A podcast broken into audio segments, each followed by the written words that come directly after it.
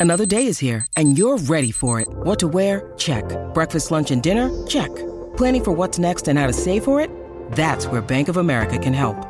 For your financial to-dos, Bank of America has experts ready to help get you closer to your goals. Get started at one of our local financial centers or 24-7 in our mobile banking app. Find a location near you at bankofamerica.com slash talk to us. What would you like the power to do? Mobile banking requires downloading the app and is only available for select devices. Message and data rates may apply. Bank of America and a member FDIC. When you need mealtime inspiration, it's worth shopping Kroger, where you'll find over 30,000 mouthwatering choices that excite your inner foodie. And no matter what tasty choice you make, you'll enjoy our everyday low prices, plus extra ways to save, like digital coupons worth over $600 each week. You can also save up to $1 off per gallon at the pump with fuel points. More savings and more inspiring flavors make shopping Kroger worth it every time. Kroger, fresh for everyone. Fuel restrictions apply. Look, Bumble knows you're exhausted by dating. All the must not take yourself too seriously and 6 1 since that matters. And what do I even say other than hey? well, that's why they're introducing an all new Bumble with exciting features to make compatibility easier, starting the chat better, and dating safer. They've changed, so you don't have to. Download the new Bumble now. Hola, esto es New Books Network en español. Hola, bienvenidos a un nuevo episodio de New Books Network en español. Yo soy Diego Garzón Forero, antropólogo y magíster en estudios sociales, presentador y anfitrión de este podcast. En esta oportunidad hablaremos con Aura Reyes sobre el libro Ensamble de una colección, Trayector, Trayectos de Conrad Theodor Preus, durante su expedición en Colombia 1913-1919. Un libro editado y publicado en el 2019 por la editorial Universidad del Norte en Colombia, en el Caribe colombiano. Para las personas que nos escuchan, que están en países del norte global, pueden apreciar bienes patrimoniales de muchas partes del mundo que muchas veces no están en sus países de orígenes. En esas ciudades hay museos que pueden tener colecciones muy ricas de esos pasados, de antiguas colonias. En los pasados siglos, las potencias mundiales pudieron recolectar objetos materiales de diversas sociedades del mundo y armar colecciones de esas sociedades exóticas que eran muchas de ellas lejanas a esa Europa o esa América del Norte. Toda una problemática de exotización del otro que desligan en procesos etnocentristas, claramente, y en algunas raciales. En el libro del que hablaremos hoy, su autora se centra en la colección de un antropólogo alemán que realizó en la primera del siglo, en la primera parte del siglo XX, una colección bien importante. Ella nos cuenta en su investigación el proceso histórico de quién era ese antropólogo, cuál es la importancia de ese antropólogo y cómo hizo para recolectar ciertos objetos que ahora conocemos como patrimonio cultural en Colombia. Esto claramente conlleva a muchos debates de expropiación de bienes patrimoniales, culturales, en esos países de origen como lo son Colombia y yo diría que a Latinoamérica, pero ya le vamos a preguntar a nuestra invitada. En este nuevo episodio hablamos con Aura Reyes, ella es antropóloga y magíster en historia de la Universidad Nacional de Colombia doctora en estudios americanistas del Instituto de Estudios Latinoamericanos de la Universidad Libre de Berlín, en Alemania. Fue merecedora de la beca completa para estudios de doctorado del Servicio Alemán de Intercambio Académico, gracias a la cual realizó en 2013 y 2017 la investigación que deriva el libro del que hablaremos hoy. Desde 2004 hace parte del grupo de investigación de antropología e historia de la, antropología en América Latina y actualmente es co-líder de este mismo.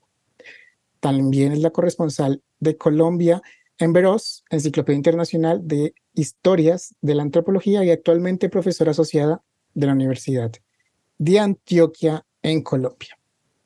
Ahora, bienvenida a New Books Network en español.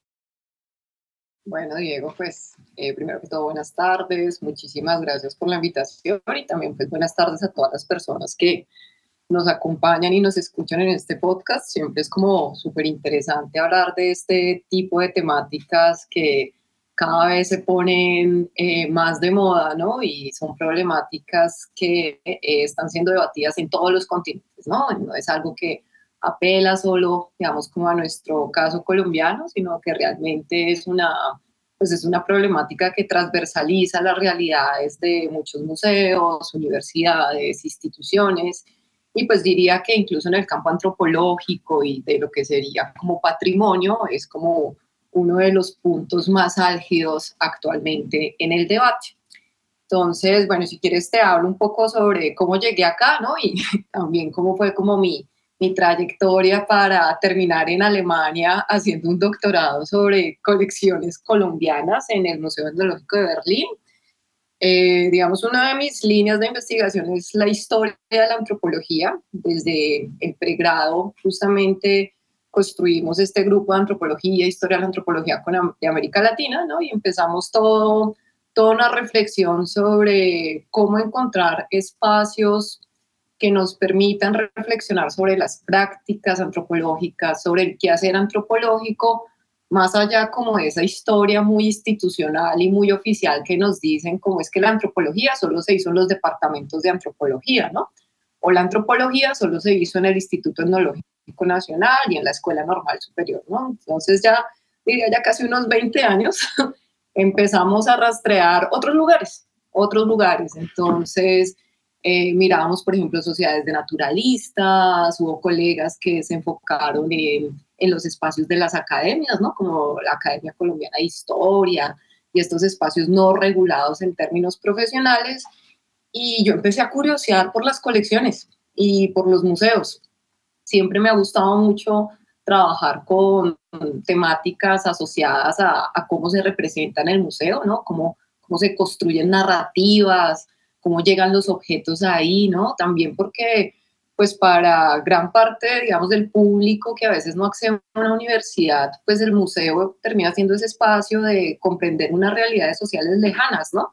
O de tener como una mirada sobre qué está pasando en ese país o sobre cierta problemática determinada. Entonces, hace ya bastantes años, em, ya desde esa línea de historia de la antropología, me empecé a indagar primero por las colecciones en Colombia, ¿no? Sobre la colección etnográfica del ICA, por ejemplo, hice como todo un levantamiento histórico de cómo se conformó, de cómo llegó a manos del Museo Nacional, luego cómo pasó al Instituto, hoy en día Instituto Colombiano de Antropología e Historia, aparecieron eh, noticias maravillosas, ¿no? O sea, como de europeos que alguna vez vinieron contratados por el gobierno colombiano, hicieron grandes colecciones etnográficas. Y pues en algún momento de la vida todo el mundo decía hacer un doctorado. y pues yo ya tenía como ese bagaje entre antropología e historia, que es como mi formación de pregrado y de maestría, y dije, bueno, ya tengo como elementos de lado y lado.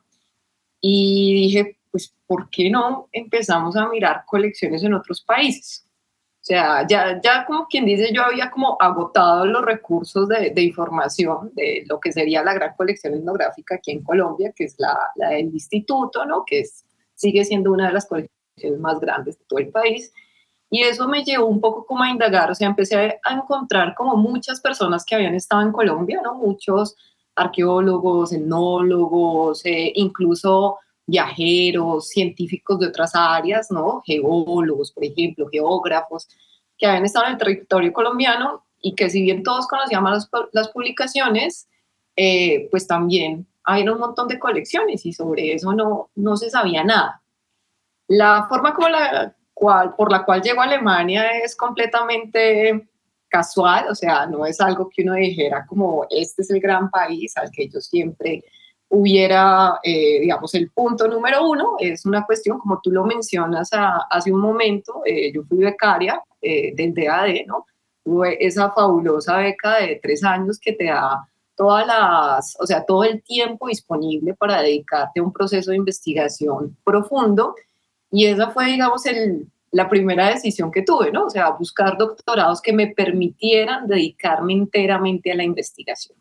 O sea, esa fue, digamos, la razón por la cual Alemania, yo lo vi como uno de los países que decía, este tipo de becas son las que a mí me interesan, porque son becas que están pensadas principalmente para ese proceso de investigar más que de un doctorado estructurado con muchas clases. Yo venía de muchas clases en pregrado y maestría, entonces no, ya realmente quería era dedicarme solo a la investigación y ahí empecé como en unos diálogos con algunos antropólogos y antropólogas que conocía del contexto alemán que trabajaban historia de la antropología, ¿no? Yo ya tenía un bagaje, digamos, un poco a través del diálogo de colegas sobre esas, esos alemanes que habían estado en Colombia, eh, principalmente en la Amazonía, a finales del siglo XIX, inicios del siglo XX. O sea, eso hacía parte como de esos múltiples simposios que habíamos hecho con el grupo de investigación a lo largo de esos años.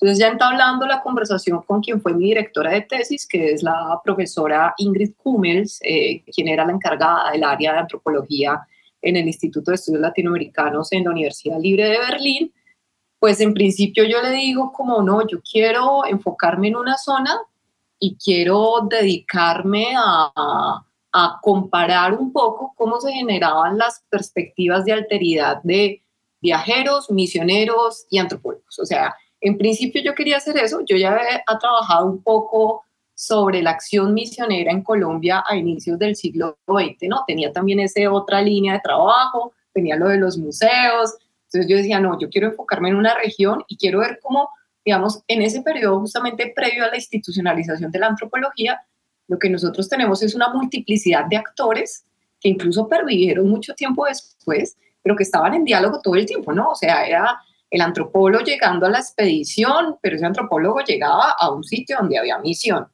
El administrador del gobierno colombiano, ¿no? Mandaba un gobernador, mandaba un cabildo, etcétera, pero todos, todo el mundo mantenía, digamos, una red de interlocución que permitía distintos proyectos de diferente tipo, ¿no? Evangelización, comillas, civilización, creación de ciudadanos, entre comillas, procesos de colección y de desarrollo de conocimiento de distintas áreas. Entonces yo quería ver como esa multiplicidad, pero resulta que en el contexto alemán, eh, para los estudios doctorales, eh, en, por lo menos en la universidad en la que yo estaba, se prefiere más bien un estudio de caso, ¿no? Entonces dedicarse enteramente solo a un caso.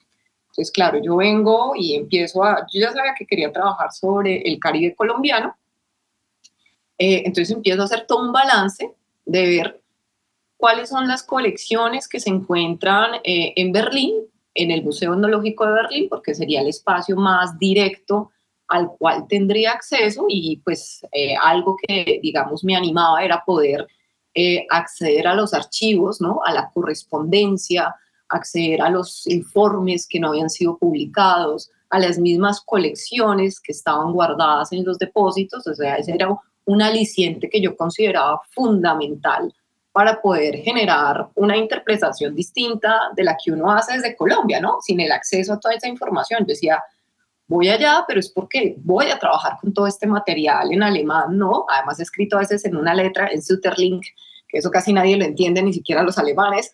Eh, y ese era como el elemento que a mí me movía. Entonces, fue una cuestión, y ahí sí recurrió a una investigación, digamos, a un, a un paneo muy cuantitativo de ver el mayor número de piezas asociados a un coleccionista.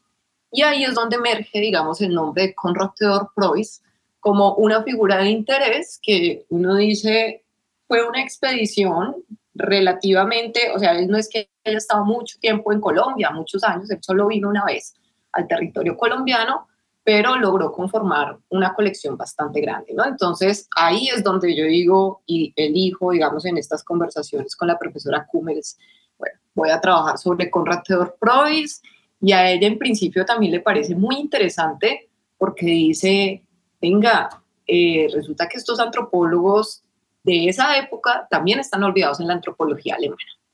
Entonces llega y dice, es una investigación que no solo va a generar como nuevos, eh, nuevas miradas, ¿no? O sea, va a generar como puertas de luz sobre cómo se construye, cómo se construyó la producción de conocimiento antropológico desde el contexto colombiano, ¿no? Muy pensado pues desde el norte global, pero es que sin este sur global pues no, eso tampoco sería posible, pero también había una curiosidad por saber cómo, digamos, estos eh, antropólogos o etnólogos de inicios del siglo XX en Alemania trabajaban, ¿no? Y cómo se trabajaba en un contexto que no estaba bajo una relación formal colonial. O sea, Colombia no tuvo una relación, digamos, de dependencia colonial con Alemania, como sí lo tuvieron algunos territorios africanos, algunos territorios de Oceanía, en que son, digamos, casos que han sido un poco más trabajados.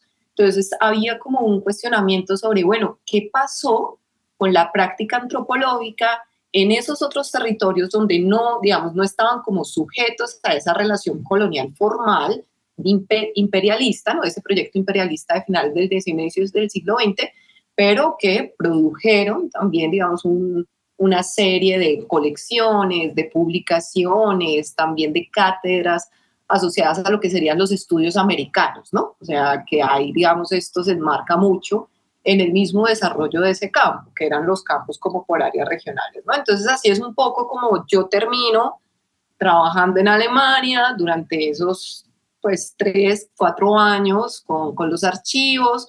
Pasan muchas cosas en el camino, o sea, en principio mi intención era comprender cómo, cómo fue el proceso de producción de conocimiento antropológico cómo, sea, cómo había un cambio en el modo de hacer antropología en términos de pasar, digamos, en el términos de hacer una antropología en terreno, ¿no? De que son personas que están viajando al territorio ellos mismos, están observando, están haciendo ideas de campo, están tomando fotografías y ellos mismos interpretan, clasifican, ¿no? Esa era como una, porque todo el mundo dice como la generación de Malinowski, ¿no? Entonces lo ubica por allá a 1920 en adelante y algo que pues, es apasionante de la antropología alemana es que uno encuentra todas esas prácticas de terreno desde finales del siglo XIX, solo que por las mismas condiciones históricas eh, que ocurren en el contexto europeo, pues la antropología alemana es invisibilizada y, digamos, deja de ser hegemónica después de la Segunda Guerra Mundial. Entonces, es casi que es un elemento completamente invisibilizado, negado, olvidado, y pues también era una cuestión como de comprender cómo el territorio colombiano estuvo completamente inmerso en el desarrollo de esa antropología de terreno, que uno dice a uno en todos los departamentos de antropología, por lo menos en Colombia, incluso en otros países de Latinoamérica, le dicen, no, tienes a Malinowski, tienes a Levi y es desde ahí que se hace terreno, ¿no? Entonces, para mí fue muy interesante empezar a ver cómo esta fase más temprana asociada al espacio museal para poder comprender cómo se hacía la antropología, cómo se producía la antropología. En el camino, porque yo empecé el doctorado, yo empecé conversaciones con Cummers como en el año 2011, empezamos a trabajar en el proyecto, me fui a Alemania en el 2013, ¿no? Hice todo el proceso de postulación, estos son procesos pues un poco extensos y arduos, ¿no? Y en el 2013 empezaron eh, los reclamos de distintos sectores de comunidades en Colombia por algunas partes de la colección o por algunas piezas específicas, ¿no? Entonces yo ya había presentado el proyecto, ya había iniciado el trabajo de archivo y ahí fue cuando dije, bueno, aquí también tengo que reflexionar no solo desde una mirada como de antropología histórica, sino también empezar a meterme en todos estos debates patrimoniales y en comprender cuál es la correlación entre este tipo de estudios con las necesidades que tenemos desde los estudios patrimoniales del presente. Por ahora te puedo contar eso, tú me dirás. muy bien, muy bien, Aura, muchas gracias. Creo que nos hiciste un balance bastante general de lo que es el libro, tu experiencia, desde dónde agarras para poder desligar el libro. Pero bien, vamos descomponiéndolo entonces un poquito antes de meternos en el libro. Y bueno, esto está dentro del libro, lo que voy a preguntar está dentro del libro claramente, pero para las personas que nos están escuchando en Iberoamérica, hagámosle un poquito más de contexto sobre esos estudios, sobre museos, sobre etnología, sobre antropología. Hablemos más de etnología que de antropología en su momento, por allá en el siglo XIX, eh, entrando al siglo XX. Quisiera que nos contaras un poco de cuál era esa situación en forma de contexto. ¿Cuál, era el papel de esos museos por allá a finales del XIX, mediados del XIX, a comienzos del 20 y su relación con la etnología o antropología, como le quieras llamar. Bueno, ese, digamos, es un tema muy interesante que da para mucha historia. Pero pues vamos a dar como algunas puntadas eh, que nos ubiquen, que nos ubiquen, digamos, como en este amplio campo, ¿no? Nosotros tenemos que los espacios museales en el siglo XIX digamos, están en muchos países de Occidente, incluyendo aquí en Latinoamérica, cuando empezamos nuestros procesos de independencia, en muchos países lo primero que hacemos es abrir un museo, comillas, nacional, ¿no? Que tenía tres o cuatro cosas, había, había además nada más como el vigilante de las llaves, el encargado de tres eh, colecciones y alguien que lo abría ocasionalmente cuando alguien iba a mirar algo, ¿no? Pero había como esta correlación entre el museo y, y pues como un espacio propio, yo no diría que representar la nación, sino más bien un, un deseo de proyectar un discurso específico de unos actores muy específicos sobre esos territorios, ¿no?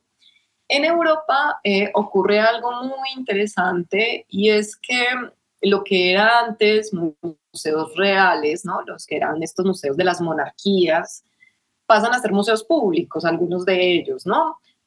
Algunos no pasan a ser museos públicos, pero cambia su dinámica en la que se empieza a considerar que el museo es un espacio de interacción con el público general, ¿no? Que no es algo que debe ser a puerta cerrada, sino todo lo contrario, debe ser a puerta abierta. O sea, debe ser un espacio de exhibición de todo lo que se pueda, debe ser un espacio en el que hay conferencias sobre distintas temáticas, eh, debe ser un espacio también de laboratorio, ¿no? Entonces aquí el caso de los museos alemanes es muy interesante porque hay un etnólogo que realmente se hace etnólogo, ¿no? que es Adolf Bastian y este es un, digamos, es un erudito que él empieza a viajar por muchos países. Él incluso viene a Colombia, ¿no? Y estuvo aquí en, a finales del siglo XIX, tuvo la oportunidad de conocer a Liborio Cerda, ¿no? Hablar como con todos estos letrados que tertuliaban en Bogotá y tomaban café y chocolate y bueno, y conversar sobre antigüedades indígenas, que era un término que se utilizaba en la época, la famosa balsa de Siecha que, que se quemó en Bremen, eh, pues fue producto, digamos, ese movimiento de la balsa de Siecha de, desde Colombia hasta eh, IVA para el Museo Etnográfico, lo que hoy en día conocemos como el Museo Etnológico de Berlín. Bueno, Humboldt Forum es realmente el nombre contemporáneo. Eh, pero lo que tenemos es un personaje, Bastian, que está viajando en distintos lugares. Eh, básicamente él viaja como durante 25 años de su vida, haciendo conexiones y haciendo redes con intelectuales interesados en poblaciones indígenas, en lingüística, en lo que en aquel entonces se consideraba como antigüedades eh, indígenas, que es lo que nosotros hoy en día denominamos objetos arqueológicos, y construyendo una red, ¿no? Y él, él propone que esas colecciones, eh, que en el caso alemán estaban igual que en el Museo Nacional en Colombia, ¿no? Teníamos colecciones de ciencias naturales, de zoología, de historia patria, ¿no? Entonces, que se dé una división, que se, se empiezan a dividir digamos, las colecciones, las de historia natural por un lado, lo que era, por ejemplo, relacionado con Europa temprana, ¿no? Con lo que sería esas tres edades que se construyen en el siglo XIX, se va para otro lado,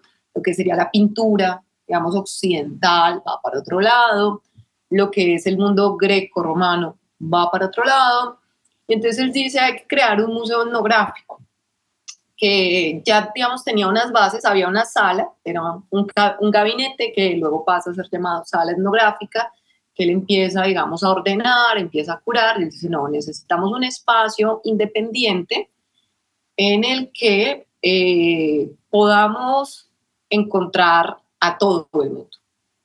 O sea, él empieza con una, digamos, con una política en la cual considera que los museos etnográficos son ese lugar en el que se encuentra toda la diversidad humana, ¿no? Y él pues tiene ahí unas teorías, ¿no? Y llega y dice, lo que pasa es que todos los seres humanos no somos tan diferentes como lo dicen algo, digamos, estaba como en contravía de los evolucionistas, por ejemplo, y dice, no, no somos tan diferentes, eh, realmente hay unos pensamientos elementales que son compartidos por todo el mundo y nosotros aquí a través de los objetos, lo que él consideraba que el objeto era como un testimonio, ¿no? Lo que luego en arqueología se llamaría como cultura material, ¿no? Pero que en esa época entonces es como ese testimonio de la cultura, un testimonio de unas prácticas, de unas creencias, y pues la única forma de mapear todo el globo, de saber quién vive en el globo terráqueo, es teniendo objetos de todos los lugares y organizándolos, ¿no? Ahí, digamos, en términos expositivos, se ven distintas como tendencias, ¿no? Luego vemos la cuestión de los círculos culturales, esto de que se crean las áreas regionales, ¿no? Los, los objetos del sudeste asiático, los objetos de África, ¿no? del norte de África, y que eso tiene unas implicaciones sobre cómo se conciben esas sociedades, ¿no? Entonces, así es que se crea un poco ese museo, pero ¿qué es lo que ocurre? Los objetos que estaban llegando al museo, por lo menos a mediados del siglo XIX, eran los objetos que llegaban de mano de los empresarios, porque pues estamos eh, en proceso de expansionismo, ¿no? Tenemos barcos navegando por todos los mares, pues buscando materia prima, porque además como se quedaron sin América, entonces tienen que buscar otros territorios, ¿no? Para de dónde vamos a sacar materia prima, tenemos que ir por otros lados. Entonces son empresarios, son eh, administradores coloniales, cuando empieza, digamos, el, proceso ya un poco más de camino hacia el imperialismo. Eh, son misioneros, misioneros, misioneras que están en distintos territorios, eh, colegas, ¿no? Gente que a través de esta red que, les cuento, él fue armando, le envía piezas, ¿no? Él empieza, luego de venir a Colombia, vuelve a, digamos, a Berlín y empieza a escribir solicitando pues que le manden piezas, se envían, por ejemplo, piezas de lo que hoy en día consideramos como la región arqueológica muisca, se envían piezas de orfebrería, ¿no? En esa época recordemos que no era ilegal la, pues, la donación de piezas, o sea, no tenemos las políticas actuales donde ese tipo de movimientos de regalos o de ventas estaría, está completamente prohibido y es considerado tráfico ilícito, ¿no? En aquel entonces no, o sea, en aquel entonces era muy común eh, digamos, esa circulación de, piezas, eh, ya fuese etnográficas o arqueológicas, y cuando ya tienen una, una, colección muy grande, porque además empiezan a exponer todo, ¿no? Y entonces el público además empieza a quejarse como, no, no entendemos esto, esto es un montón de piezas, esto es como un cuarto de San Alejo donde hay de todo. Y en el proceso de intentar interpretar las piezas se encuentran con un problema y es que las categorías, por ejemplo, con que denominaban los misioneros las piezas, no, esto es algo de idolatrías.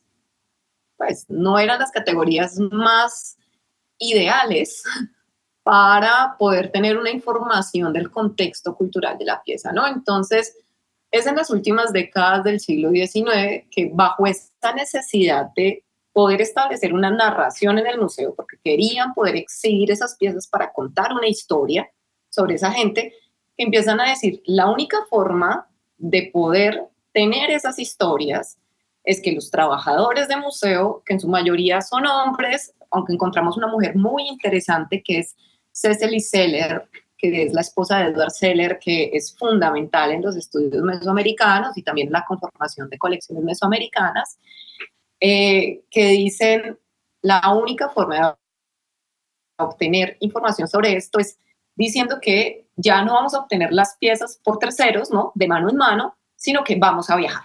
Vamos a viajar al campo y usted como antropólogo, bueno, ahí hay una diferencia muy interesante que tú mencionas, claro, y es bueno que a quienes nos escuchan les quede como el gusanito en la oreja, y es que, claro, antropología en esa época principalmente eran colecciones de restos humanos, ¿no? Y ahí tenemos unas políticas, también unos procesos de coleccionismo bastante macabros, de los cuales no, pues de pronto conversamos en algún momento si nos da tiempo. Y etnología, eh, digamos, con, comprende lo que nosotros consideramos como las piezas arqueológicas y las piezas etnográficas, ¿no? Había como esa distinción también en las colecciones. Muchas de estas colecciones antropológicas de restos humanos estaban, por ejemplo, más atadas era a instituciones, ¿no? Facultades de medicina, facultades de jurisprudencia, hicieron parte de los laboratorios y vemos que en estos museos, eh, ya digamos, llamémoslos etnográficos, tiene lugar, son piezas de carácter arqueológico y, eh, y etnográfico tradicional, ¿no? Como, como lo solimos llamar hoy en día. Entonces, bajo esa necesidad es que empiezan a darse como un conjunto de expediciones a distintos territorios en los que van, digamos, una, dos personas, no son expediciones que también uno diga, no, es que un equipo de 20 personas y de 30 personas al estilo de Cook, que viajó un montón de gente, no, realmente eran expediciones bastante pequeñas en las que trabajaban con personas en los territorios locales, expediciones muy cortas, ¿no? De unos meses, a veces un año, un año y medio, dos años, a veces algunos expedicionarios viajaron en repetidas ocasiones al mismo territorio, en donde, digamos, tenían varios objetivos, ¿no? Ahí, por ejemplo, se empieza también a configurar esa idea del contexto arqueológico, o sea, de nada nos sirve tener una cerámica muy bonita si no sabemos en qué contexto estaba, ¿no? esa era una de las quejas, por ejemplo, del museo, no sabemos cómo son las tumbas. O sea, como nos llegó la cerámica, hermosa, maravillosa, pero no sabemos cómo era la práctica funeraria en la cual estaba inserta, digamos, y de la cual hizo parte esta cerámica maravillosa y divina. Entonces, hay que ir ahí. Obviamente acá tenemos un momento en que la arqueología pues está, digamos, desarrollando, pero donde todavía es como muy liminal, ¿no? Entre la cuestión de abrir huecos, sacar piezas, no todo el mundo, ya digamos, era, ya se está empezando a utilizar la estratigrafía, pero no era algo que todos los investigadores lo hicieran. Y en el caso de la investigación etnográfica pasa algo muy interesante y es que el desarrollo de nuevas tecnologías, como por ejemplo la fotografía, eh, el video, el fonógrafo, permite recopilar datos que antes no existían, ¿no? Entonces es como tú vas allá a tal territorio, pero no solo vas a tener la corona de plumas, necesitamos una foto del ritual, necesitamos una grabación eh, que son grabaciones muy cortas, hay que decirlo, se hacían en cilindros de cera, eh, grabaciones de tres minutos, de seis minutos, a veces 30 segundos, dependiendo también de las condiciones en las cuales se hacía la grabación, pero que en términos lingüísticos eran muy importantes, porque es que esa grabación permitía, digamos, tener las variabilidades de sonido de lo que era notado, digamos, muy a mano, ¿no? Ya se sabía, ah, bueno, acá está, esto suena así, y luego se hace una corrección. Y hay otro elemento en esa investigación etnográfica que vale la pena mencionar y es un interés por los relatos mitológicos. O sea, para comprender el objeto, y es algo, digamos, en lo que Freud y otros antropólogos alemanes, digamos, van a ser muy insistentes, el objeto es parte de un sistema de pensamiento. Y para comprender ese objeto eh, hay que tener los relatos mitológicos y los cantos, pero hay que tenerlos en el idioma propio.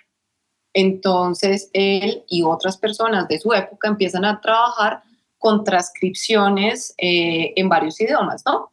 Entonces, en el idioma local y hace una traducción al alemán, ¿no? Pero va a ser siempre como esa doble vía de siempre intentar, obviamente esto bajo ese sentido de objetividad que se está construyendo en aquel entonces, eh, en el cual lo que es la fotografía, lo que es la transcripción del mito, lo que es la recolección, comillas, en terreno de los objetos, lo que es, hacían censos también en los pueblos a los cuales, por ejemplo, llega Provis en el caso de, digamos, del Orteguaza, hace censos y empieza a saber quién está emparentado con quién, de qué clan es, quién entrega los objetos, etc. Es toda una cuestión de constituir un corpus que casi es toda una trasescena para poder exhibir el objeto.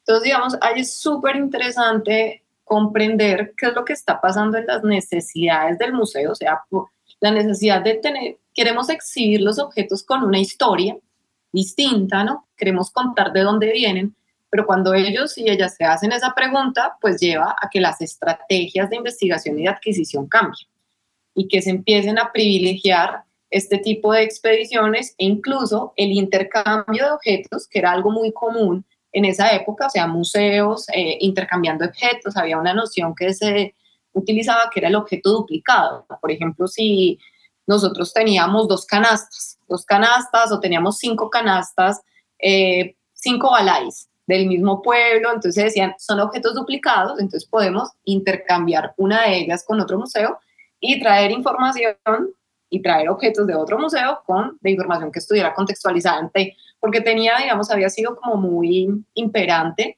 esa idea del museo como ese, esa enciclopedia universal, llamémoslo así, en la cual podías consultar y podías ver quiénes eran los que vivían en África, quiénes eran los que vivían en Oceanía, quiénes vivían en, en América, o sea, quiénes vivían como en el, todo el territorio pues del globo.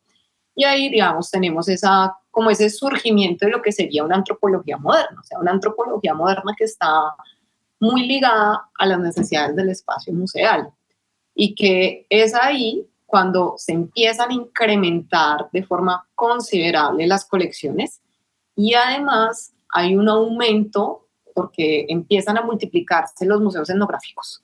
O sea, eh, por lo menos en el caso alemán, cada ciudad tenía su museo etnográfico, ¿no? O sea, no, y nosotros también, y nosotros también, y nosotros también.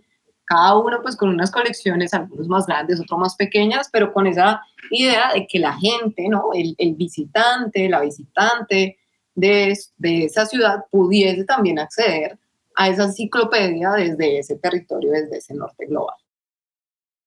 Muy bien, Aura, nos das un contexto bien grande. Eh, todos estos temas de lo que Aura nos está contando están presentes en el libro, ya si ustedes lo quieren eh, revisar más a fondo. Les recuerdo, el título del libro es Ensamble de una colección, trayectos de Conrad, Conrad Theodor Proust durante la expedición en Colombia 1913-1919 editado, publicado por la editorial de la Universidad del Norte.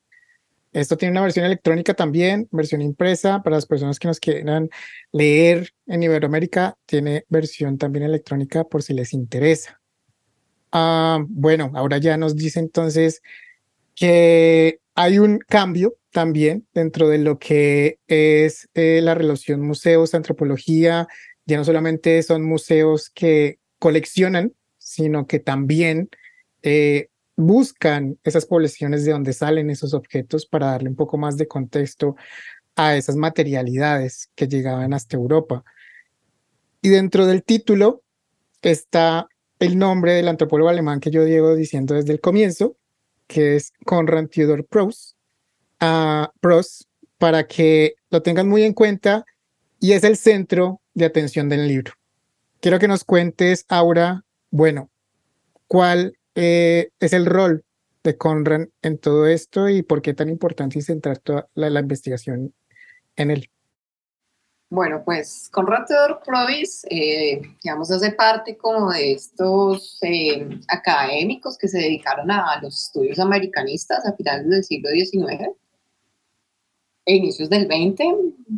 Él pues hace como todos sus estudios de grado, estudia mucho sobre geografía, sobre historia, sobre lenguas, ¿no? Entonces era algo muy, digamos, muy frecuente en la época, en esta antropología, que se dedicasen a estudiar lenguas de distintos eh, países, porque pues era, era un mecanismo también de empezar a conocer eh, esos otros territorios. Y él empieza, él se vincula con lo que sería en aquel entonces el Museo Real de Etnología de Berlín, eh, el que estaba, digamos, dirigido por Adolf Bastian, y empieza como un auxiliar. o sea, él empieza como un auxiliar, empieza a trabajar eh, con las colecciones de otros continentes. Realmente él en un principio no trabaja con las colecciones americanas, aunque él en su tesis doctoral eh, sí hace, digamos, como una comparación de los patrones funerarios entre América y Asia, ¿no? Entonces, claro, él esa investigación doctoral la hace a partir de documentos de misioneros, crónicas, algunos objetos que ha visto, pero pues él en ese momento no ha viajado, digamos, a ninguno de estos territorios. Y, y bueno, también esa curiosidad como que lo lleva a, a terminar trabajando en, como auxiliar, ¿no? Hay algo, digamos, eh, a tener en cuenta y es que era muy frecuente que estos que ahora nosotros consideramos que son unos grandes personajes, pues eh, académicos, muchos empezaron como auxiliares y como asistentes, ¿no? ¿A qué se dedica? A organizar esta colección. Entonces, él empieza a trabajar con unos, eh, pues con unos objetos de madera que tienen unas representaciones que en aquel momento se llamaban como representaciones ornamentales, ¿no? porque también viene como toda esta idea de que si el objeto es una artesanía, que si es un objeto de arte, ¿no? Empieza como a darse esos cuestionamientos también sobre en dónde, en dónde ubicamos estos objetos, ¿no? En dónde ubicamos los objetos que no son de Occidente. Era algo que se preguntaban muy frecuentemente en los museos europeos a finales del siglo XIX. ¿Será arte? ¿No será arte? ¿Será que las personas no occidentales hacen o no hacen arte? Eh, porque se consideraba que el arte, comillas, era algo occidental.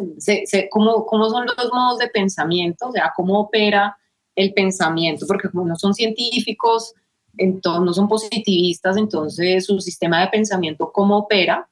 Y esos van a ser uno de los primeros cuestionamientos que, que Provis empieza, digamos, como a reflexionar desde esos objetos que llega y dice, bueno, acá sí hay como una correlación con el arte, ¿no? O sea, hay como una correlación con una cuestión de unos objetos únicos y desde manera muy temprana él se interesa por esta cuestión del pensamiento, de comprender cómo opera el pensamiento en relación a la construcción de los objetos. Entonces ahí hay todo un debate que se me hace maravilloso, que pues ahora es uno de los debates pues de la antropología contemporánea, ¿no? Pero es la cuestión como de qué hace posible, o sea, qué hace lo posible que el objeto sea el objeto, lo que tú piensas sobre él y ahí entonces se construye el objeto a partir de esa idea que tú tienes sobre un objeto o el objeto en sí mismo delimita una idea en tu cabeza sobre lo que es. Entonces ahí son unos debates que por supuesto no, no están cerrados y nunca estarán cerrados eh, sobre cómo opera nuestra relación entre comillas la materialidad y, y, pues el sistema de pensamiento. Y entonces él ya, ya de entrada empieza como a curiosar por eso o sea, empieza a curiosear por lo que sería, comillas, la antropología de las creencias, ¿no? Lo que hoy llamamos como antropología de las religiones, antropología de las creencias, eh, por los estudios mitológicos. Él empieza a curiosear, ya luego logra como ascender, lo pasan a las colecciones de América, eh, y él en América, pues, eh, empieza a trabajar con todo lo de Mesoamérica. Y en, ese, en aquel entonces estaba este otro antropólogo que les mencionaba, Edward Seller, con su esposa Cecily Seller, que ellos ya habían ido en varias ocasiones a Mesoamérica, e incluso habían llevado como algunas colecciones, unas estelas maravillosas que continúan estando en el Museo Etnológico de Berlín. Y eh, bueno, hay la oportunidad, están buscando una persona que vaya a México. Entonces, alguien que vaya con esa tarea que te, di, que te dije hace un momento, como de ir a hacer unos estudios en contexto para poder obtener unos objetos que, digamos, se pueda construir una narración en el museo, ¿no? Hay unos debates sobre quién va, quién no va. Bueno, Provis está joven en ese momento y dice, bueno, pues nada, usted va a ir. digamos, lo recomiendan algunos colegas de, otros, de otras entidades. Y él en 1905 se va para México a el Gran Nayar, la serranía del Gran Nayar, y eh, empieza a hacer estudios, su idea o su tarea más bien era hacer estudios etnográficos y estudios arqueológicos. Pero él se enfrenta con una cosa, y es que para aquel entonces ya en México estaba prohibida la salida de objetos arqueológicos. Y ahí tenemos una situación bastante distinta al caso colombiano y es que las autoridades intermedias eran conscientes de esa realidad, ¿no? O sea, como que no, pues es que acá usted no puede sacar como tan fácilmente los objetos. Eh, y entonces él dice, no, yo lo que quiero hacer es estudio, o sea, yo lo que quiero hacer es estudiar sobre los mitos o sea, la gente de aquí, los, los mexicas, entre comillas, ¿no? Todas las poblaciones eh, huicholes que están aquí en la serranía del Gran Nayar, o sea, es lo que más me interesa es saber ellos cómo comprenden el mundo mitológicamente. Entonces él está dos años, se gana bastantes tensiones con Edward Seller, porque Edward Seller le insiste que tiene que llevar objetos arqueológicos y él dice, no, pues es que acá no, puedes, no puedo sacar objetos arqueológicos, lo que voy a hacer es armar una colección etnográfica muy grande eh, y la voy a llevar para Alemania, ¿no? Cosa que él hace, hace una colección etnográfica bastante eh, considerable y él llega, digamos, vuelve a, a su trabajo ahí, esto, digamos, le, le da como cierto prestigio, le da cierto estatus. Él empieza también a dictar clases en la Universidad de Berlín sobre estudios americanos, ¿no? Recordemos que hay como algunos actores interesantes como el Duque de Lubat, que es muy famoso tanto en el contexto norteamericano como en el contexto alemán, porque era uno de estos duques mecenas que le encantaba América. Entonces él lo que hace es empezar a financiar museos, tanto en Estados Unidos como en Alemania, para que envíen trabajadores de museos para hacer grandes colecciones, ¿no? O sea, y el objetivo de él era como, bueno, yo invierto, o sea, es una cuestión muy filantrópica, siempre y cuando vuelvan con colecciones y den cátedras de estudios americanos en las universidades, ¿no? Eso era algo que, le interesaba muchísimo a Lubatz. Entonces, cuando llega Preuss nuevamente a Alemania, pues él empieza ya a dar como sus clases y todo eso. Y dice, bueno, ya voy a organizar el material de México, pero surge nuevamente como una posibilidad, o sea, estamos como en el momento en que estamos antes de la Primera Guerra Mundial, entonces era un momento como muy positivo, llamémoslo para los museos, porque por un lado están estas sociedades o estas personas de mecenas que están financiando los museos, eh, están financiando las expediciones, eso es bueno tenerlo en cuenta, las expediciones no es que fuesen autofinanciadas por el museo, sino que eran sociedades, Basla, por ejemplo, la Sociedad de Arqueología, Etnografía y Prehistoria, o sea, eran sociedades o personas muy en particular que, digamos, eh, ayudaban a la realización de estos proyectos.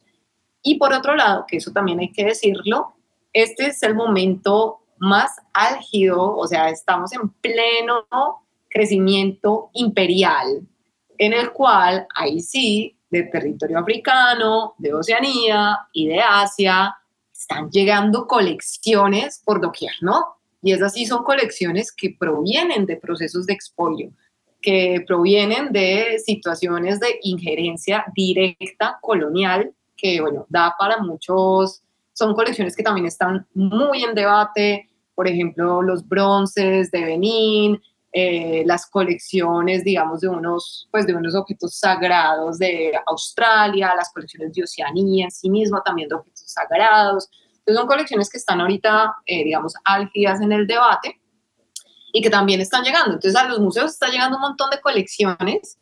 Royce le sigue interesando América, o sea, él sí desde, desde joven, digamos, tiene ese interés eh, por América y la razón por la cual termina en Colombia en 1913 es que en 1912 él empieza como a proponer varias posibilidades. Entonces, bueno, eh, me gustaría, pues ya estuve en México, pero como la tensión con Seller fue tan grande, entonces no prefiere, pues, ¿cómo puede? O sea, es un hombre inteligente, ¿no? O sea, ¿qué hace un académico cuando entra en pelea con otro académico? No, pues me voy por este otro lado porque no quiero peleas.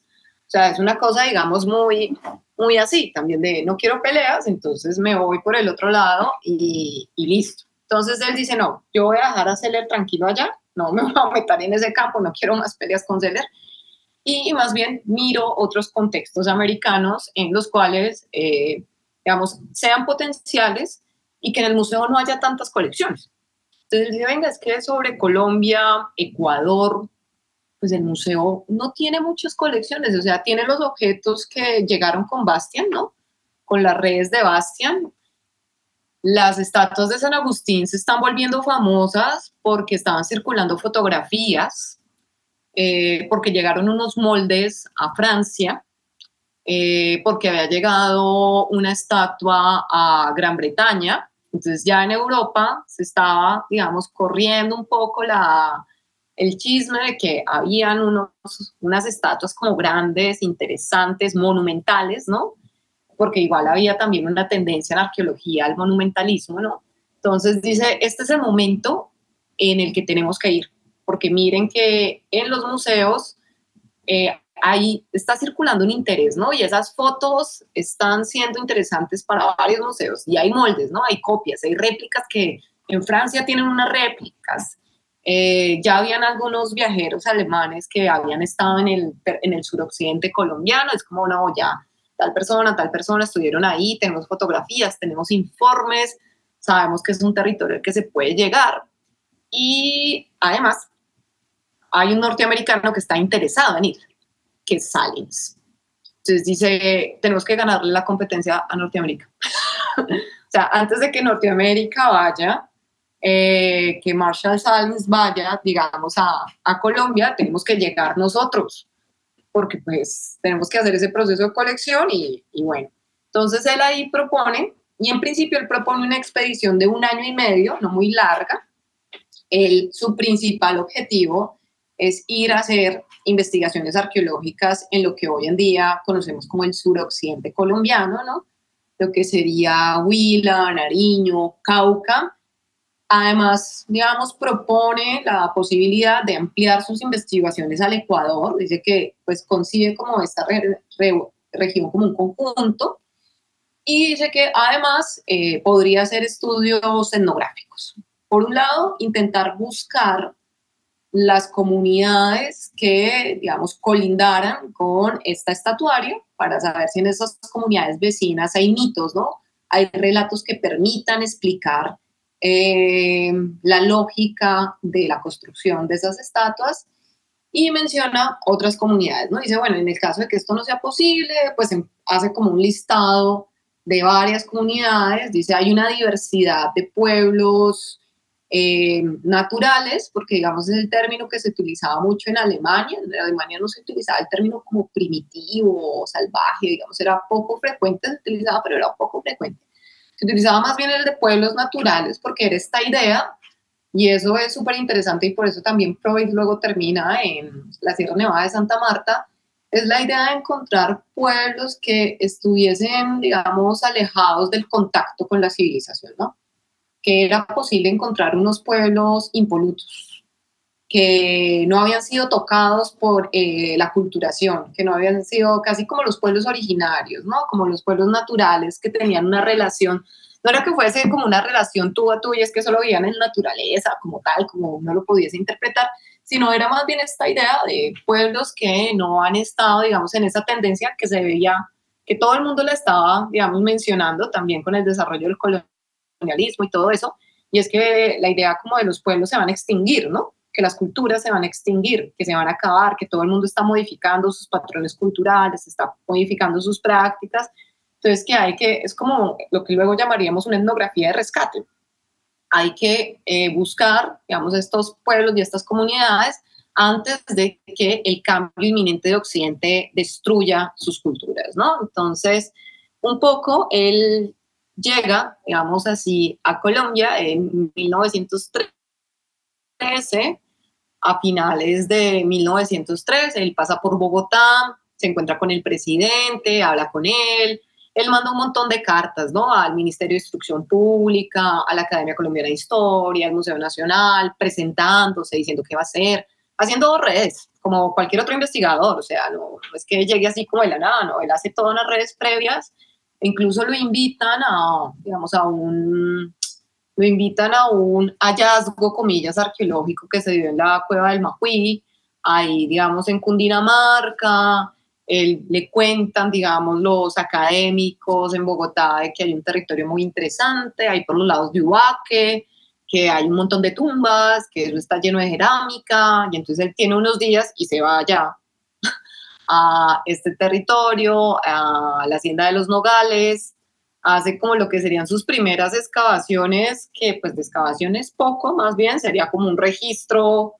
lo que hoy llamaríamos en arqueología un hallazgo arqueológico y era que estaban haciendo otra cosa y encontraron algo y dicen, oh, encontramos algo, hay que guardarlo. Entonces era más bien esto, o sea, porque no hay como unos detalles, eh, digamos, por ejemplo, en sus diarios y eso, hay como algunas anotaciones, pero él nunca, nunca publica sobre eso, por ejemplo. Serían sus primeras colecciones arqueológicas, que literal es como, ¿qué hago en estos días que tengo libres aquí en Bogotá? Me voy allá. Me dijeron que es cortito, puedo, puedo ir y volver. Y luego ya, no sé si quieres, te cuento la travesía de una vez o... Como quieras, si quieres, eh, quisiera meter algo más y es bueno, en toda esta historia, como buena historiadora que eres, eh, sabes echar el cuento, sabes hacer una historia de todo esto, uh, pero quisiera meterle un factor. Y es la importancia histórica de todo esto que nos estás contando eh, para lo que es la antropología alemana y lo que es la antropología en Colombia historia e importancia de Conrad en esas dos historias, Alemania-Colombia. Quisiera meterte solamente esa, esa pestañita para que siguieras eh, contándonos la historia. Las travesías. Pues en el caso de la antropología alemana, digamos, acá nos encontramos en ese momento como con el desarrollo de ese pensamiento que considera que la producción de conocimiento está atada a los estudios de región, ¿no? a lo que luego serían como los círculos culturales. Eh, son personas, o sea, y eso es bueno digamos, considerarlo, la escuela alemana y los museos alemanes no eran museos evolucionistas. O sea, no era como el Picture Years, por ejemplo. En Gran Bretaña, que ellos lo que hacían era colectar un montón de objetos y que el objeto mostrara, fuera como comillas, valga la redundancia, del más primitivo al más desarrollado, ¿no? Era como su sentido, o sea, era como todo el evolucionismo de la época, mostrar ese desarrollo, no sé qué. Eso no funcionó mucho, o sea, eso no apeló a los museos alemanes. Eso no quiere decir que ellos no tuviesen ideas en las que consideraran que habían unas sociedades más inferiores que otras. No, o sea, eso no. No hay, no hay tampoco que decir que todo es romántico y rosa, ni mucho menos. No obstante, sí hay que, digamos, dar cuenta que estas investigaciones lo que hacen es que, digamos, América, especialmente Colombia, aparezca en el marco de esa antropología pensada como una antropología de regiones, ¿no? O sea, que aparezca, como lo soñaba un poco Bastian, que aparezca en el mapa y que aparezca como un territorio existente en términos arqueológicos, en términos etnográficos, ¿no? Entonces le da una visibilidad, la ubica dentro de esa, digamos, como dentro de esa gran eh, cosmogonía, llamémosla también, ese, ese museo pensando como un mundo, eh, la ubica en ese territorio de, venga, esto también está en que, digamos, son pueblos naturales, son pueblos culturales, tienen obras monumentales, no tienen obras monumentales, son tan complejas o son menos complejas que las de Mesoamérica, están conectadas o no están conectadas. Los alemanes sí tenían como hay un interés por saber cuál era la correlación, un poco en términos de difusión, ¿no? Cómo era que se había poblado el, el territorio americano. Y digamos, estos objetos eh, van a dar y estas investigaciones de PROVIS, digamos, van a dar lugar a que el territorio colombiano aparezca dentro de los debates antropológicos de la época, ¿no? Y que aparezca en términos de pasado prehispánico a través de la estatuaria de San Agustín, por ejemplo, a través de algunas piezas Tairona, a través de las piezas, digamos, del territorio de Nariño, Cauca, piezas tierra adentro, y eh, aparezca en términos también etnográficos, ¿no? Porque había una cosa y es que el territorio colombiano, en el caso de la antropología alemana, se había pensado mucho más como por el lado del Amazonas, porque había muchos investigadores pues que llegaban por el Amazonas y entonces se iban a la Amazonía, pero también a la brasilera, pasaban por la colombiana, la peruana, por ahí un pedacito de Venezuela, entonces eh, se estaba pensando más como ese suroriente colombiano en términos etnológicos y pues aparece, digamos, eh, lo que serían los pueblos serranos, que es la, digamos, va a ser uno de los intereses etnográficos de Conrad Theodor Preuss. Y hay algo muy interesante para, si uno lo piensa, eh, también para la, como el desarrollo de la antropología o de ese pensamiento antropológico en Colombia en aquel entonces, es que eh, San Agustín empieza a aparecer como un territorio, comillas, moderno, científico, investigado, datado con las investigaciones de Preuss. Habían muchos viajeros que ya habían, o sea, Preuss no es el primero, tampoco, o sea, ya desde la época colonial tenemos viajeros, eh, Santa Gertrudis, que pues hizo allá sus, pues, sus viajes de evangelización y que habla de unos ídolos, que hay un bosque de estatuas, Luego tenemos un Carlos Cuervo Márquez, que también hace sus referencias. Tenemos un Codazzi, ¿no? Que también hace sus referencias. Entonces, digamos, es un territorio que ya aparecía, pero hay algo que llama mucho la atención y es que el texto que él publica sobre San Agustín en alemán es rápidamente publicado en Colombia en español. Muy, muy, muy rápidamente. Y eso dinamiza, si bien genera también unas polémicas en el contexto local, pues también dinamiza el proceso de protección de este territorio y de estos bienes, ¿no? Son como, o sea, son como esas paradojas de la vida, ¿no? Que uno dice, pues por un lado tiene un montón de problemáticas el hecho de que haya, digamos, como eh, sacado, pues que haya conformado unas colecciones, pero por otro lado, al ponerlo geográficamente en una importancia nacional, en una importancia global, pues también dinamiza unas políticas de protección que venían de tiempo atrás. Y eso es muy interesante porque, por ejemplo, en los primeros inventarios, que cuando ya en la década de los 30 se empieza como todo el proceso de construcción del parque arqueológico, o sea, esto es antes del Servicio Arqueológico Nacional, esto es antes del Instituto Etnológico Nacional, que, que se empieza a pensar, digamos, esta, este parque arqueológico. y eh, los puntos de referencia son PROVIS. Entonces es súper interesante porque dicen, mire, aquí ya tenemos un arqueólogo de talla internacional que nos dice que esto es importante, que además lo, lo mapeó y dice que están tales altos, tales altos, entonces tenemos que comprar estos predios, ¿no? Tenemos que adquirir estos predios porque es la única manera de, de protegerlos, ¿no? O sea, en la medida en que los, los adquiere el Estado colombiano, pues esos los bienes que están dentro de este predio pues van a estar también cuidados por eh, el Estado colombiano, ¿no? Y en esos primeros inventarios que se hacen del parque, claramente se dice, estatuas que están en el Museo Etnológico de Berlín, ta, ta, ta, ta, ta, o sea, digamos, eso es algo bellísimo, no, no creo que es Eduardo Hunda, que es una de las primeras personas que contrata eh, ya lo que sería el Servicio Arqueológico, el Instituto Etnológico Nacional, para inventariar lo que hay en el parque y se incluyen las, las estatuas de ahí. Entonces, ahí sí hay una correlación directa, incluso con la misma gestión del patrimonio arqueológico colombiano, que yo creo que hay que mirarlo de manera compleja, ¿no? Eh, porque uno dice, bueno, si él no hubiera venido, pues seguramente las piezas las hubieran seguido saqueando. O sea, hay una cosa y es la cuestión de cómo a veces también un proceso de colección, de visibilización, ¿no? el hecho de que ya esté en un espacio de circulación, pues también promueve otras políticas de protección de eso que se sabe que está ahí, entonces tenemos que empezar a protegerlo, ¿no? Para evitar que salgan más colecciones y demás. Y como para terminarte el, tema de la travesía, porque pues sí es como interesante un poco ver que él, bueno, él primero estuvo ahí en Cundinamarca, luego se fue a San Agustín, así pleno final de año, él lo pasa en San Agustín, empieza a hacer eh, los trabajos allá, pues contrata un montón de jornaleros, eh, recordemos que aquí hay muchos colonos que están llegando, llegaron por la quina, ¿no?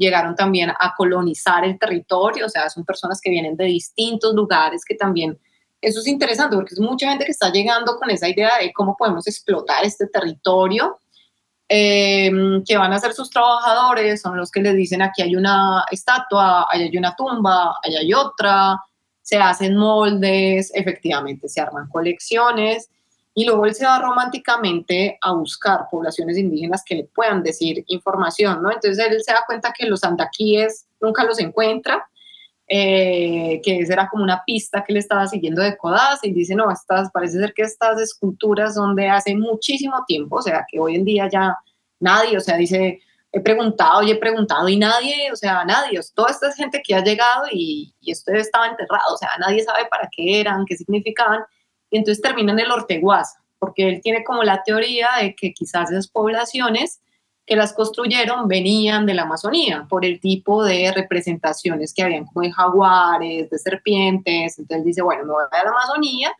y se va allá al Orteguaza, a una zona que estaba, digamos, en ese momento muy afectada por la empresa de la cauchería, ¿no? de zona de explotación, incluso él llega a un pueblo que es casi que un pueblo armado por un cauchero. Eh, pues Leonardo Cabrera, digamos, eh, tiene ahí como un papel de mediador interesante, pero Leonardo Cabrera es uno de estos vaquianos que lleva un montón de gente por el Orteguaza y él empieza a hacer colecciones etnográficas ahí.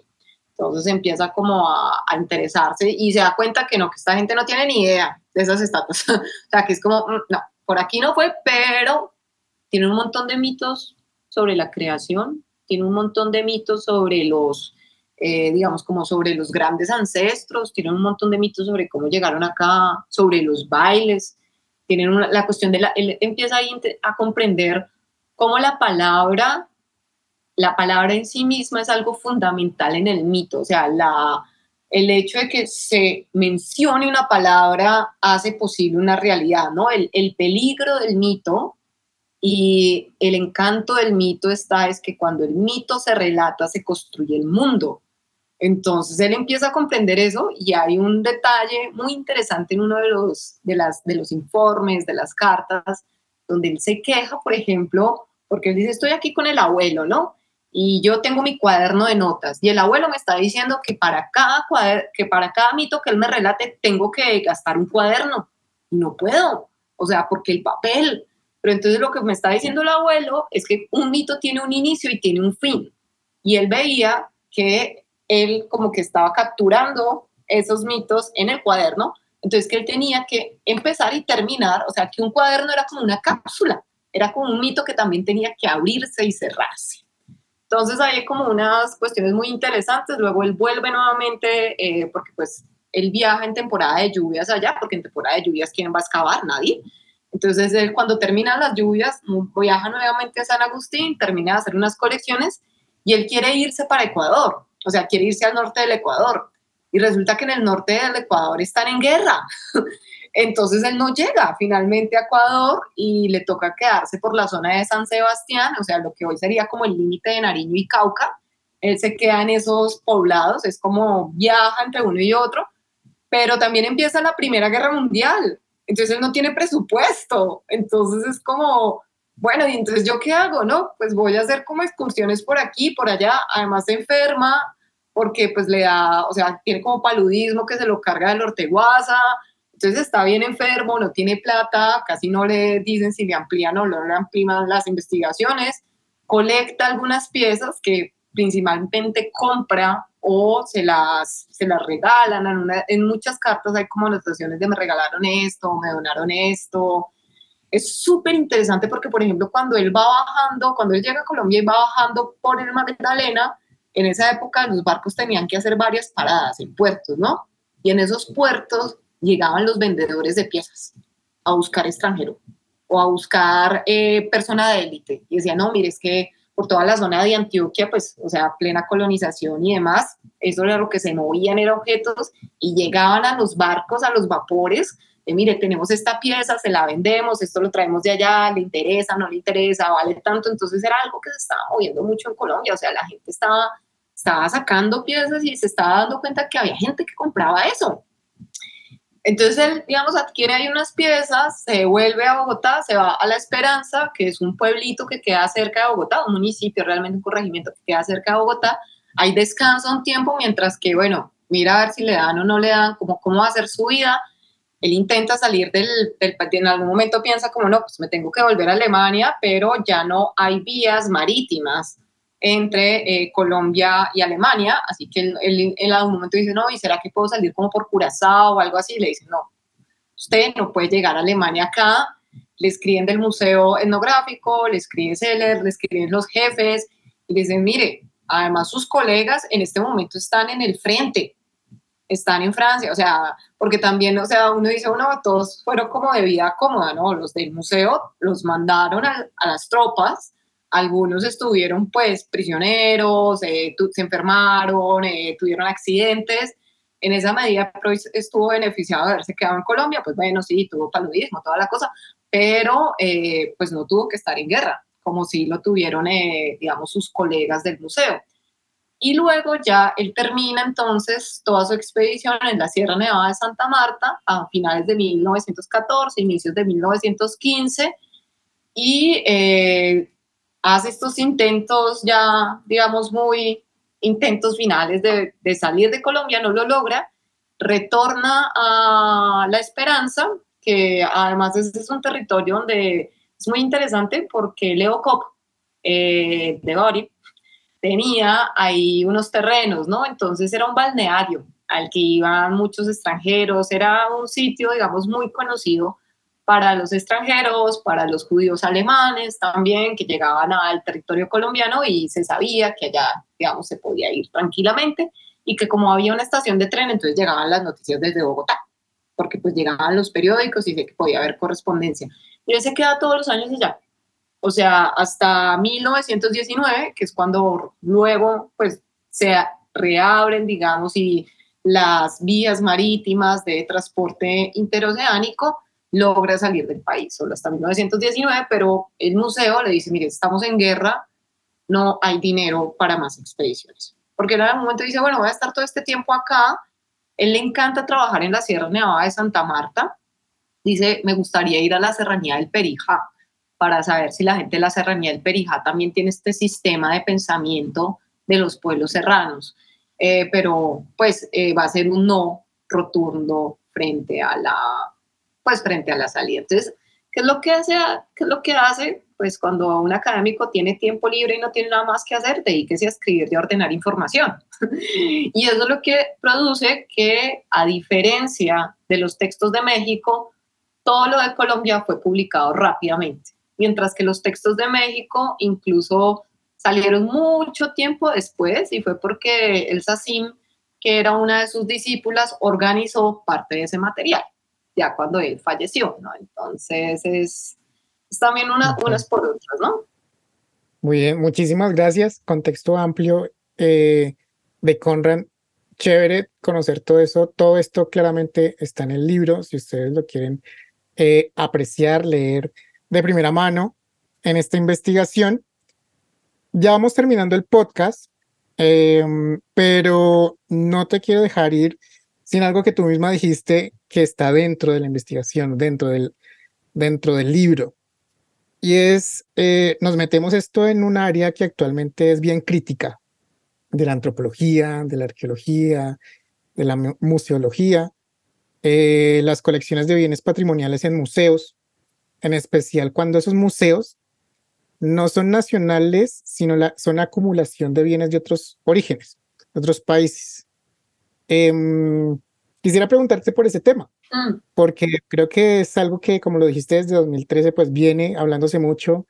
Actualmente tenemos a una antropóloga dura, fuerte dentro del Instituto Colombiano de Historia, de Antropología e Historia, y creo que eso te está tocando mucho. Ah, y es de pronto em, revisar, o bueno, más bien, que nos cuentes desde tu experiencia cómo ves si estas colecciones tienen la potencialidad de, de, volver, si de pronto esos países en donde están ubicadas tienen intereses de devolverlas. Cuéntanos en tu perspectiva cómo ves esos posibles retornos de objetos, de materialidades, por dejarlo así más bien, de materialidades eh, de, de, de culturas indígenas, de de sus sociedades indígenas. Bueno, ahí es como súper importante tener en cuenta el impacto de todos los estudios postcoloniales y de los movimientos y los procesos de reivindicación que han tenido lugar a lo largo de todo el globo en el siglo XXI, ¿no?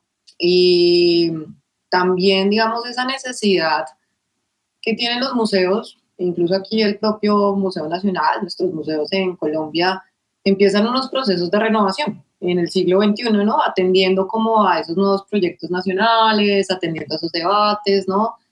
Tenemos también como un sentido de museo que está cambiando, ¿no? Que ya no es como el museo que exhibe, que colecta, que acumula, sino que más bien son entidades que están más cercanas a procesos identitarios, a procesos de apropiación, ¿no? O sea, el museo no sirve de nada si la gente no tiene unos vínculos con lo que hay ahí, eh, eso es súper importante. Y digamos que cuando uno empieza a mirar un poco en el globo, eh, pensando como en un norte global, ¿no? De unos sures globales, estos grandes museos que efectivamente tienen como colecciones de todo el territorio, de todo el mundo.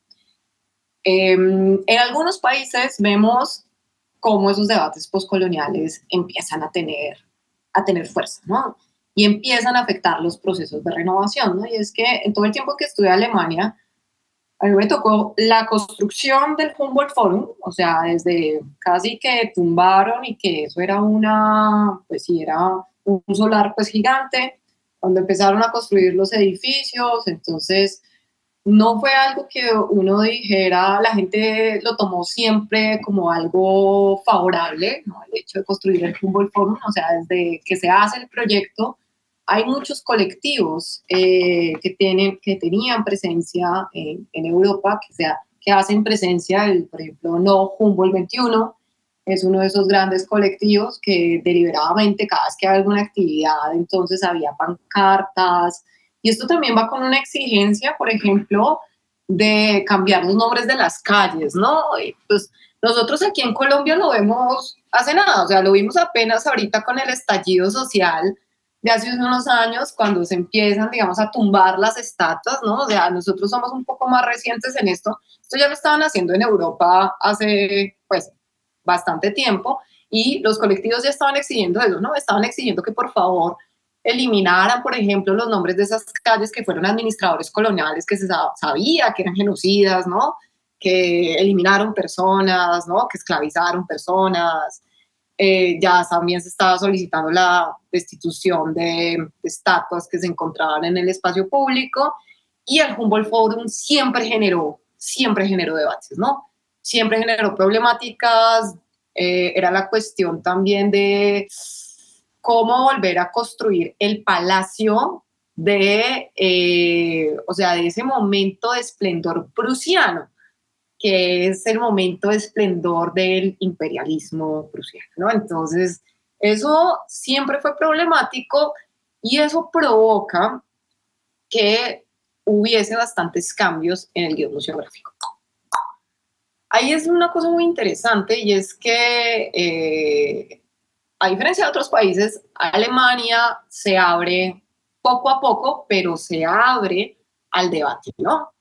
Y hay un campo que se empieza a desarrollar, que es justamente el campo en el que yo desarrollo esta, esta investigación doctoral, que son los estudios de proveniencia, que es algo fundamental para poder hacer procesos de restitución, de repatriación, de retorno o de devolución. Cada uno de esos términos apela a un proceso específico, a unos lineamientos jurídicos específicos y también a unas posiciones políticas, ¿no? Uno no puede como andar confundiendo todos los términos, o sea, no es gratuito que en el caso de las máscaras siempre se haya utilizado la palabra de restitución y de retorno y no de repatriación. Y eso fue una estrategia muy interesante del pueblo Kogi de reconocer siempre las piezas, las máscaras como suyas, pero no como un patrimonio de la nación. Porque no, no es una repatriación, es una restitución y es un retorno al pueblo Kogi y a ciertos linajes del pueblo Kogi, ¿no? Eso es algo muy, muy interesante de ese caso. Em, entonces lo que ocurre en Alemania es que se empiezan también a crear centros de, digamos, centros de investigación dedicados a los estudios de proveniencia, o sea, cuando yo llegué y empecé el doctorado, eso era una vaina que hacíamos dos gatos, o sea, eso casi nadie. Había, hay un campo que es muy importante que eh, precede, digamos, estos, estos casos que, que nos apelan en el día de hoy, y son todos los retornos y devoluciones que se hicieron a los expolios de familias judías. Y es que se sabe que durante la Segunda Guerra Mundial eh, muchas veces eh, a familias judías les quitaron todas sus colecciones de arte, ¿no? Y esos pasaron a museos.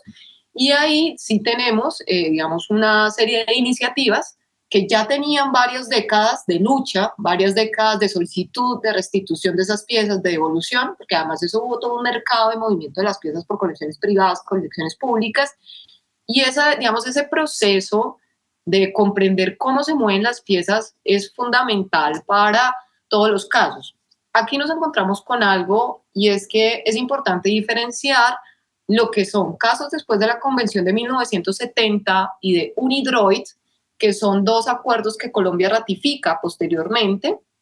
Eh, la de 1970 la ratifica en la década de los 80, la de Unidroid la ratifica unos años después que desde esas dos convenciones es que se empieza a hablar de tráfico ilícito, ¿no? Y entonces ahí tenemos eh, convenios súper interesantes que el gobierno colombiano, digamos, en cabeza del ICANN, ha firmado con otros países, por ejemplo, con Estados Unidos, hay acuerdos bilaterales que se sustentan en la Convención del 70, que es la que empieza a regular, digamos, estos bienes que son, llamémoslo, víctimas del tráfico ilícito y de los mercados negros, y el convenio de UNIDROID que establece un poco cómo va a ser la repatriación de estos bienes a sus naciones de origen. Pero eso nos deja por fuera todos los bienes que salieron antes de 1970. Entonces uno dice, porque no son, no son normas, no son decretos que sean retroactivos, ¿no? Y ese eh, es el gran quid del asunto, con todas las colecciones que salen en el siglo XIX, que incluso salieron antes o que salieron en las primeras décadas del siglo XX. Yo dije, bueno, acá no apela Unidroid, acá no apela Convención del 70, entonces ¿a qué vamos a apelar? Y ahí eh, vienen pues unos procesos diplomáticos de negociación porque hay una cuestión y bueno, hay unos temas también de como el mismo convenio de Unidroid y pues la convención del 70 son productos de una noción de soberanía muy occidental, muy colonial, ¿no? O sea, reproducen unos sistemas de colonial de reconocimiento de naciones, de reconocimiento de quién es soberano y quién no es soberano, ¿no? Hay también unas cuestiones geopolíticas bastante delicadas, pero de ahí para atrás lo que nosotros encontramos es que hay que mirar muy bien en dónde está la colección, o sea, en qué museo, en qué país, cómo son los debates en este país, qué tipo, digamos, de cómo se está comprendiendo el patrimonio en este país, cómo se están abriendo, cómo se están cerrando, eh, para poder ver si hay visos o no hay visos de unos retornos o unas restituciones, unas repatriaciones. O sea, no es gratuito que las primeras eh, piezas restituidas, que son previamente de la Convención de 1970 al gobierno colombiano, fueran las dos máscaras del pueblo Kogi, ¿no? Es, digamos, no es gratuito que haya sido el Museo Etnológico de Erlán, y además no es gratuito que siempre haya sido, y eso es algo muy importante, y es que hay muchos mecanismos para lograr esas restituciones. O sea, hay que mirar eh, quiénes son los que hacen las demandas. El gobierno nacional, una organización, eh, una comunidad en particular, porque quiénes son, y es una de las grandes preguntas, quiénes son los legítimos poseedores y dueños de esos bienes. Eh, sí, uno se puede preguntar si, esos, si esas máscaras hubieran llegado a un museo X ¿Qué tiene que ver la gente de ese museo con las prácticas de esas máscaras? ¿Acaso tendrían derecho de ellas? Habrá gente que dice que sí, habrá otra gente que dice que no. Eso tiene múltiples, o sea, eso tiene múltiples voceros y múltiples posibilidades. Entonces, cuando tú me preguntas, bueno, pues lo que pasa un poco con esto, algo clave es como estar muy al día, no solo pensar en la legislación nacional, porque pues también uno uno dice Colombia ya desde el año 2017 tuvo sentencias, ¿no? Eh, tuvo recursos jurídicos que incluso fueron precedidos por acciones populares, por acciones de tutela, por derechos de petición. No tenemos un largo proceso jurídico, pero pues que son procesos jurídicos que se cimentan en leyes nacionales, ¿no? Y eso no, cuando tú entras en un carácter internacional, en un, cara, en un campo, digamos, de carácter global, pues tienes que empezar a establecer cuáles son los puntos medios de negociación, digamos, desde dónde se está partiendo. Insisto que uno de los elementos claves y quizás la principal herramienta ahí sí política son los estudios de proveniencia y es como lograr demostrar cómo salen, porque es que a través de un estudio de proveniencia tú sabes cómo salen las piezas, quiénes las tenían, cómo eran utilizadas qué conflictos existían en ese momento en que fueron adquiridas, porque eso fue algo clave en el caso de las máscaras. Digamos, Preuss las obtiene, pero incluso él dice y él anota en sus, en sus informes que hay un conflicto entre las autoridades locales en la sierra y que las piezas, las máscaras, los objetos rituales los tiene una persona que no es un mamo y que como las tuvo esa persona, entonces él aprovechó esa oportunidad. Entonces uno dice, aquí ya hay, digamos, un acto, digamos, de aprovechamiento de una situación y él dice, pues se sabe que estas, estas máscaras comúnmente no llegarían a mis manos si no estuviese ocurriendo eso, ¿no? Pero también eso permite saber de dónde provienen. O sea, todos sabemos, aquí, aquí ningún, no se puede hablar de pueblos, comillas, indígenas en general. Cuando nosotros estamos hablando de objetos sagrados, cuando estamos hablando de objetos rituales, son objetos que son, digamos, propiedad y son gestionados por individuos específicos en esas sociedades, por linajes específicos, que donde ese retorno se haga a una persona, a un linaje equivocado, lo que estamos haciendo es llevando conflicto.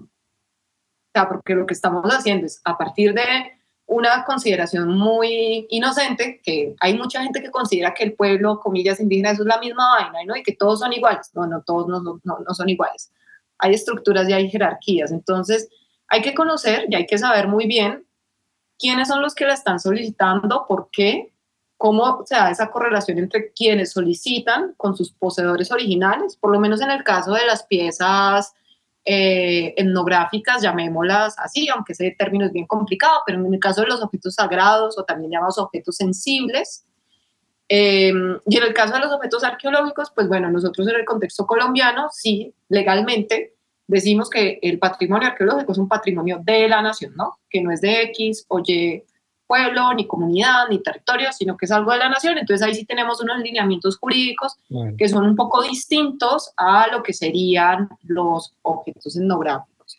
Y hay otros elementos y es algo que yo siempre me he preguntado y es, eh, bueno, ¿y nosotros qué hacemos con esas piezas de pueblos indígenas en los museos en Colombia?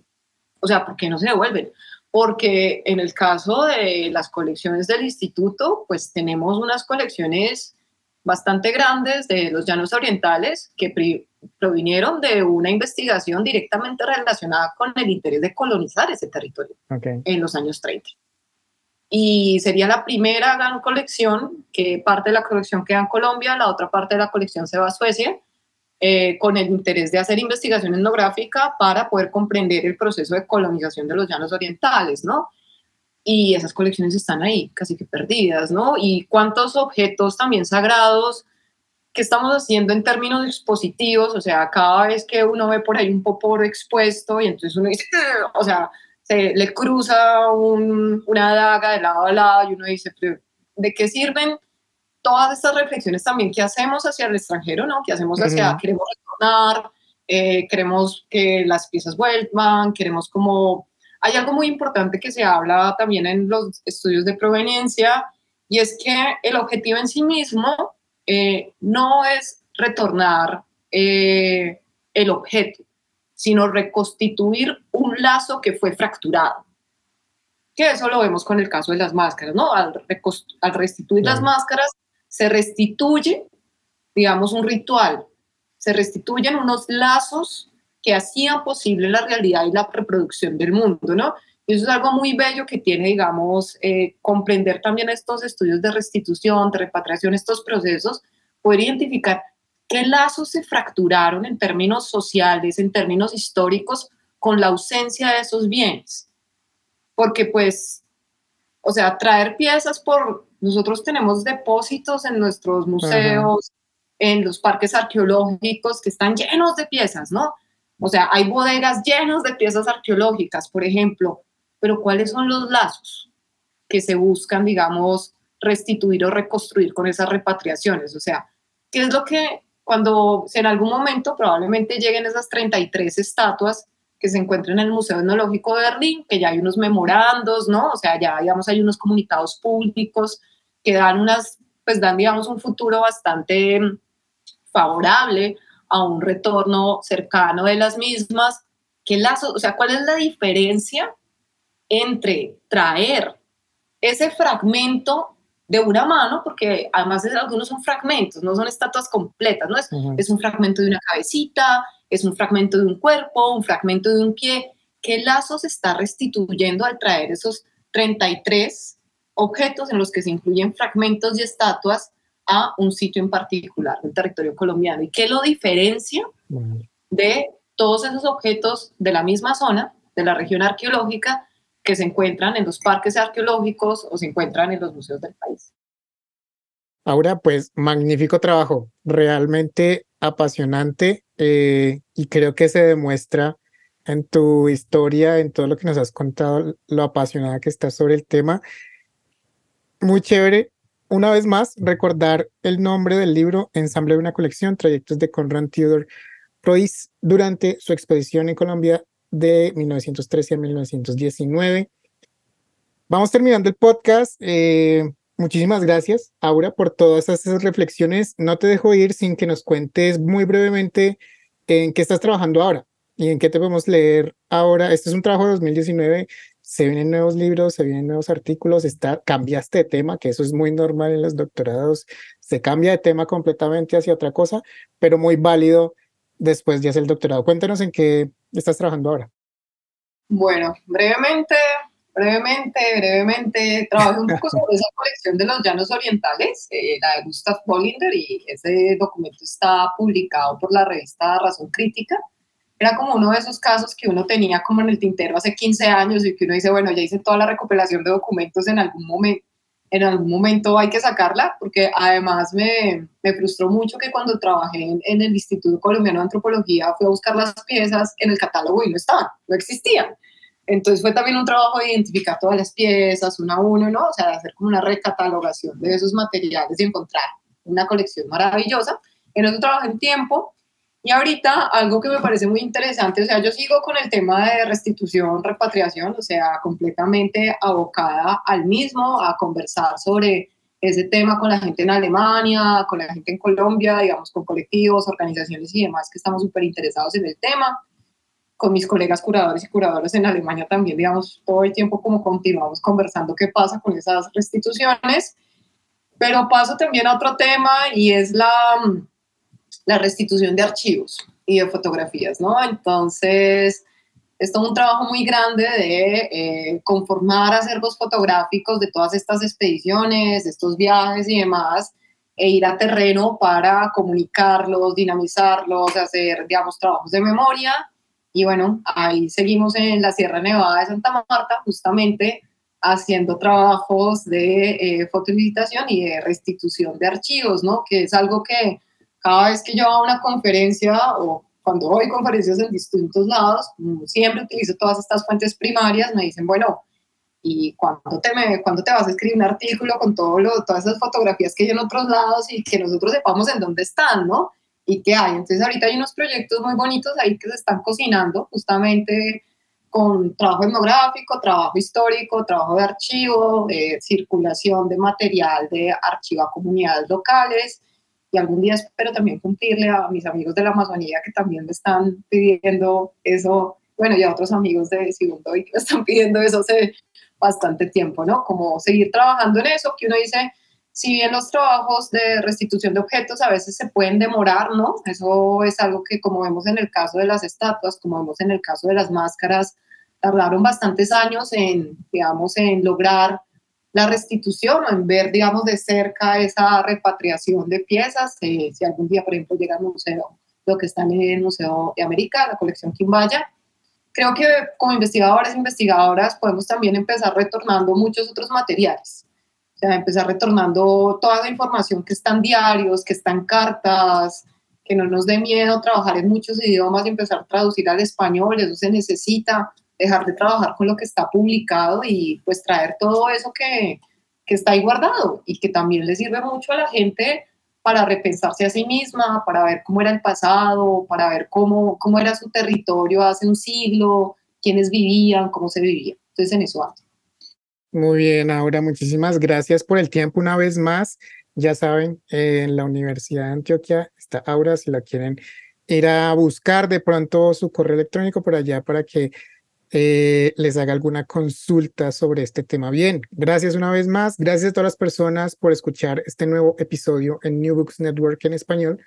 Recuerden compartir este podcast, incluyanlo dentro de sus sílabos, incluyanlo dentro de los sílabos que le dan los estudiantes o a sus colegas interesados en el tema, si están interesados en antropología de Colombia, Alemania, arqueología, museología, todo esto que hablamos hoy para que lo tengan muy, muy en cuenta y compártanos. Creo que eso siempre es lo importante. Estamos en Spotify, en Apple Podcast y en nuestra página newbooksnetwork.com. Y también les quiero eh, recomendar, si ustedes de pronto quieren donar dentro de este podcast, también hay un link para donar dentro de la página newbooksnetwork.com para que lo tengan muy en cuenta. Muy bien, yo soy Diego Garzón Forero y estamos escuchándonos en un próximo podcast. Gracias por escuchar New Books Network en español.